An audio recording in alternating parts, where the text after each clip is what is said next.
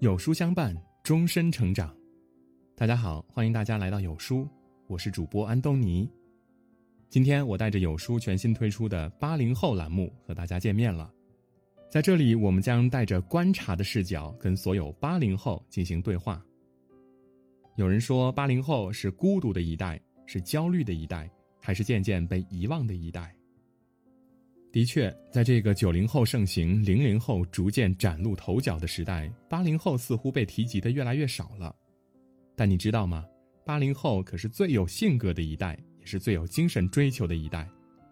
那时候，他们与天斗，与地斗，仍觉得其乐无穷；但现在，他们收起了棱角，开始面对生活的刁难。很想问问他们：大人的世界很复杂吧？是不是也有很多不顺心和不甘心的时刻呢？想说的有很多，所以就开设了八零后这个栏目，并且还将和所有八零后展开十六次对话。在这里，你会看到当代八零后的特征和成长困惑，还可以找到自己现阶段最需要的那个答案。第一次对话，我们选择了存款焦虑这个问题，因为在调查八零后群体的过程中，我们发现，存款已经成为他们很普遍，并且是无法短时间内解决的问题。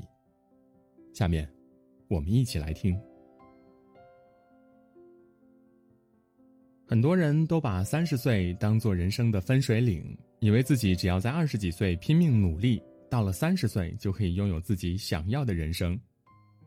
然而，真到了三十岁那一年，才发现日子还是平平无奇，自己还是没房、没车、没存款。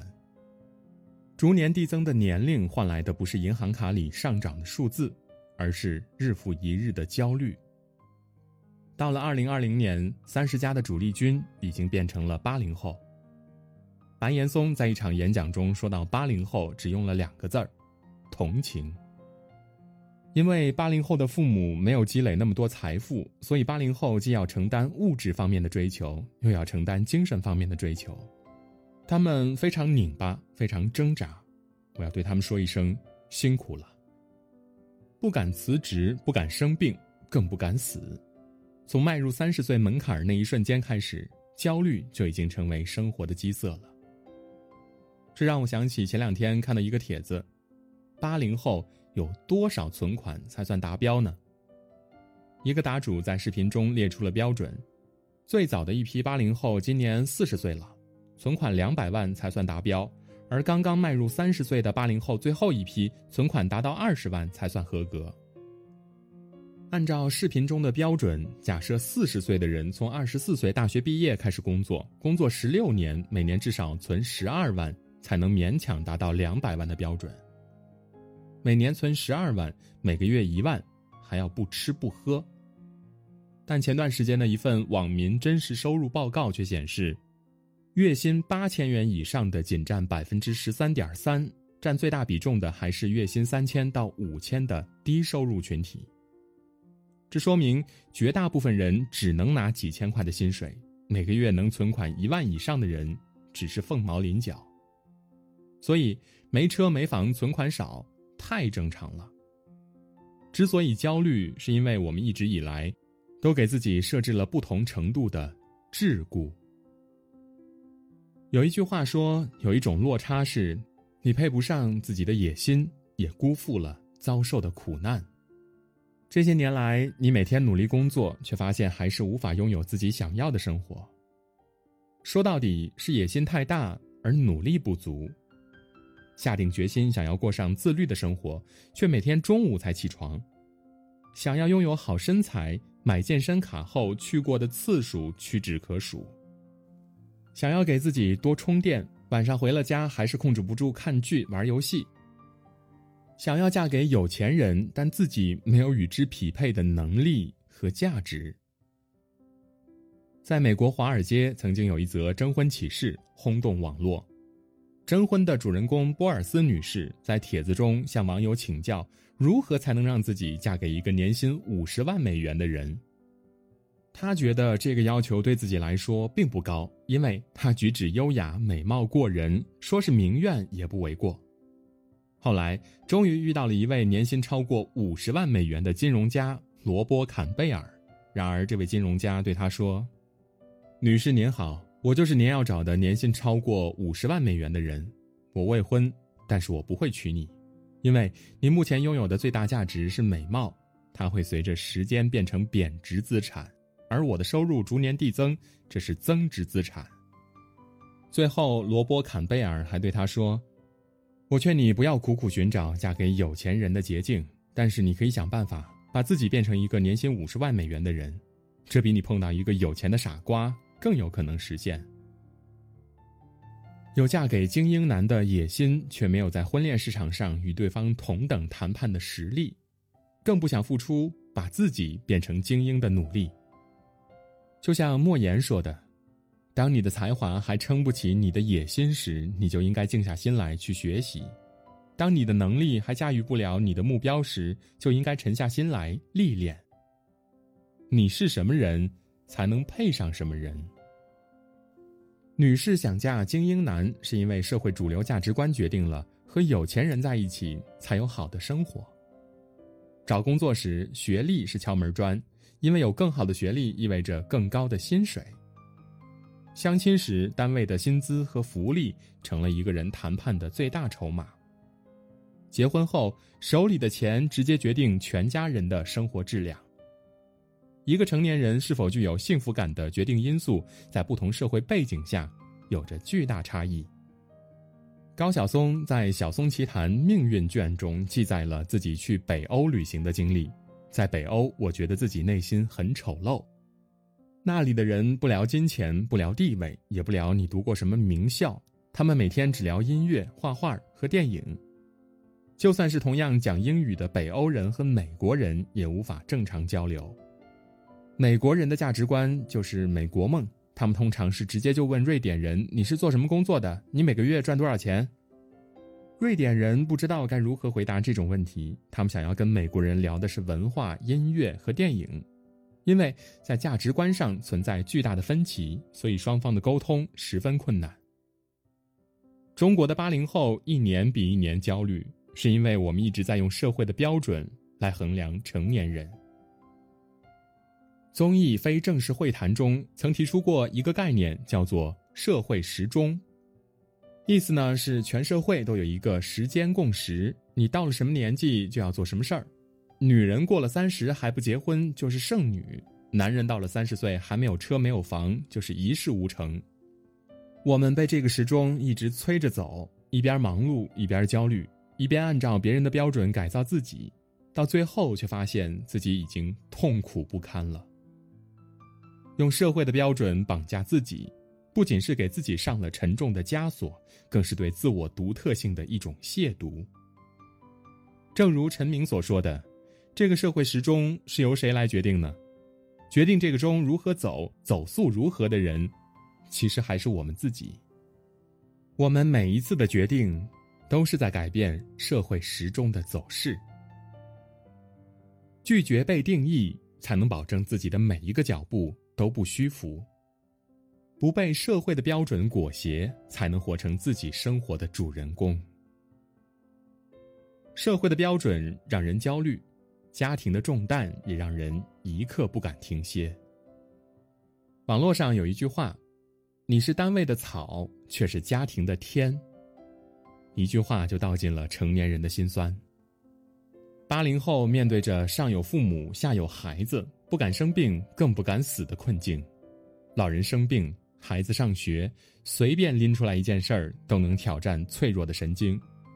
但有了钱，就能减少这些未知带来的焦虑。有人说，让一个成年人崩溃有多简单呢？不让他赚钱就行了。深以为然。前段时间呢，湖北黄石的交警拦下了一名货车司机。一查车内的行车记录仪，才知道这名货车司机竟然在两年之内就有上百条疲劳驾驶的记录。面对交警的质问，货车司机红了眼睛：“我是运活鱼的呀，我跑慢一分钟，鱼就会死一条，鱼死了我要扣钱的。”原来他每天都要在凌晨往返于两地的活鱼市场，因为车里的氧气十分有限，他只有在限定时间内到达，才能把损失降到最小。为了不被扣钱，他一刻不敢停，早就把生死置之度外了。交警劝他：“有什么能比安全更重要？你得安全才能回家。你要是垮了，整个家都垮了。”听到这番话，之前一直绷着的他终于忍不住掉下了泪。电影《寄生虫》中有一句话：“钱就是熨斗，能把一切都烫平。”这句话说的很戳心。生活的窘境、未知的焦虑、迷茫的痛苦等等，这些生活的褶皱，好像都能被钱这把熨斗轻易烫平。就像同样拥有不幸原生家庭的樊胜美和苏明玉。樊胜美为了父亲的十万块手术费，只能抛弃平日里精心维持的体面，无助痛哭；苏明玉却可以直接甩出四十万来解决母亲去世时家里一地鸡毛的窘境。存款，对于一个家庭的意义，不言而喻。若你不知道如何稀释存款带给自己的焦虑感，不妨试试以下的三个方法。首先，用富人思维思考和生活。富人思维的核心是挣钱比省钱更重要。《穷爸爸和富爸爸》中，对富人思维做了精细的剖析，其中最重要的一点就是增加资产。对于普通人来说，增加资产最有效的办法是提升专业能力、人际关系和职业素养。简单来说，就是在原有基础上把更多时间用来深耕自己的专业，这会让你拥有更大的价值。保持与周围人的关系和谐，可以更好的运用人脉。最后记住，诚信永远是一个人最好的名片。第二个方法是在努力赚钱的基础上，避免无意义的开支。心理学上有一个概念叫做延迟满足，意思是甘愿为了更有价值的长远目标，放弃眼前的满足感。今日头条创始人张一鸣在接受财经专访时说。很多人一生中一半的问题都是因为不懂得延迟满足造成的。明明衣柜已经装不下衣服了，遇到购物节还是忍不住抢购。明明这件东西我不需要，但别人都有，我也要有。存不下钱，有时并非因为赚的太少，而是不懂得克制消费欲望。那些不能为自己带来任何实际价值的消费，叫做无意义开支。每一小笔为满足自己当下欲望而产生的无意义开支，最后积少成多，都是一个不小的数字。而真正的富人从来都懂得克制自己眼前的欲望，因为他们深谙放长线钓大鱼的道理。第三个方法是，没钱也可以幸福，学会在日常生活中建立仪式感。有句话说，仪式感是生活最好的兴奋剂。所谓的仪式感呢，并不是作秀，也不是为了满足虚荣，而是把细碎的生活过得讲究。作家小仓广在《做事的常识》一书中记录了自己独特的开工仪式。每天开始工作前，他都要打开音响，播放自己最喜欢的音乐，换上最轻便的裤子，然后开始一天的工作。这些事情既能让自己找到以往的工作节奏，又能为原本枯燥的工作。增加一些趣味儿。电影《走出非洲》的女主角，即使身在非洲，也会拿出自己精致的餐具吃饭。生活并不是没有钱就万万不能的，有时候精神上的富足能让我们收获更纯粹的愉悦。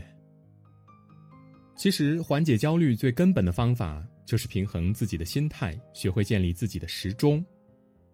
YouTube 上面有一个名叫“别让任何人打乱你的人生节奏”的演讲视频，曾风靡全网。演讲者是一个二十出头的年轻人，他说：“有的人没有上过大学，却在十八岁就找到了自己热爱的事；有的人一毕业就找到好工作，赚很多钱，但并不开心；有的人有了孩子却还是单身；有的人结了婚却等了十年才生孩子。”我想说的是。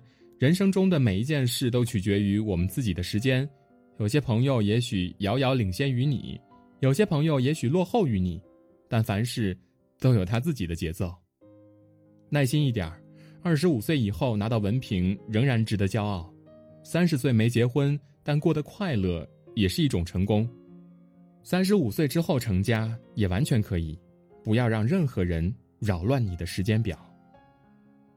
每个人都有属于自己的人生时钟，在这个时钟里，你只需要关注你自己该做什么，不该做什么，全由自己把控。爱因斯坦曾说：“并不是每一件算得出来的事儿都有意义，也不是每一件有意义的事儿都能够被算出来。”每个人的人生都有无限可能，别给自己设限，也别让任何人扰乱你的人生节奏。点个再看，余生还长，不要慌张。同时，你也可以参与本期话题互动：三十岁后哪一个时刻你开始为自己的存款感到焦虑呢？留言区等你哦，快来参与讨论吧。今天的文章就跟大家分享到这里。如果您喜欢我们的文章，记得在文末点亮再看，跟我们留言互动，这样有书就能每天都出现在您公众号靠前的位置。另外，长按扫描文末的二维码，在有书公众号菜单免费领取五十二本好书，每天有主播读给你听。明天同一时间，我们不见不散。